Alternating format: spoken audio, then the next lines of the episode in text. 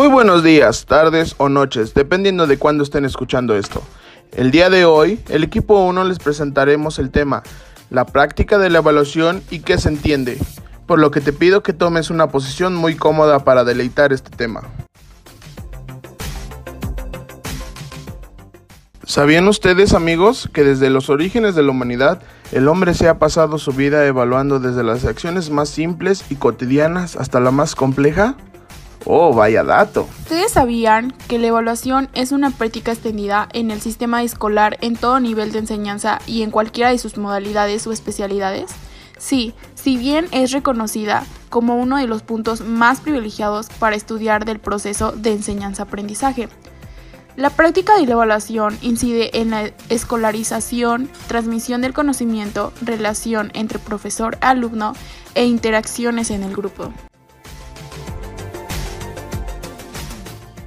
Según Crocs, evaluar no es una acción esporádica o circunstancial de los profesores y de las instalaciones escolares, sino que es algo que está muy presente en la práctica pedagógica. Sabemos que la complejidad de la práctica de evaluar exige tratar este tema desde dos perspectivas. La primera perspectiva es desde una función que realizan los profesores con modos variados de plantear y técnicas para realizarla. Y la segunda perspectiva es desde un punto de vista crítico.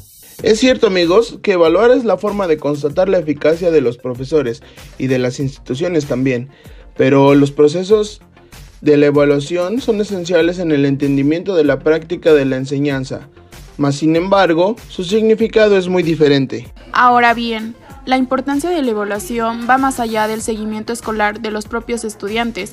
Esta se trata de un instrumento de seguimiento y valoración de los resultados obtenidos por los escolares, para al mismo tiempo poder determinar si los procedimientos y metodologías educativas que fueron elegidas están siendo las adecuadas.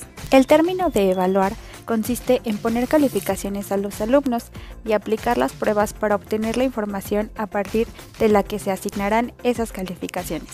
Sin embargo, el término evaluar tiene extensos significados. Se utilizan o no en la práctica según las necesidades de la evaluación. Como ya sabemos, no es lo mismo evaluar el rendimiento del alumno, el comportamiento de los profesores o los materiales didácticos que se utilizarán como métodos.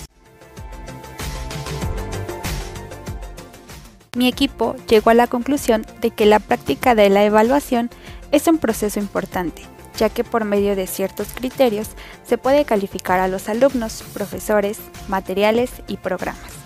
Mediante este proceso se genera un juicio de valor a lo que se esté o a quien se esté evaluando y durante ese proceso se genera retroalimentación para un mejoramiento del aprendizaje.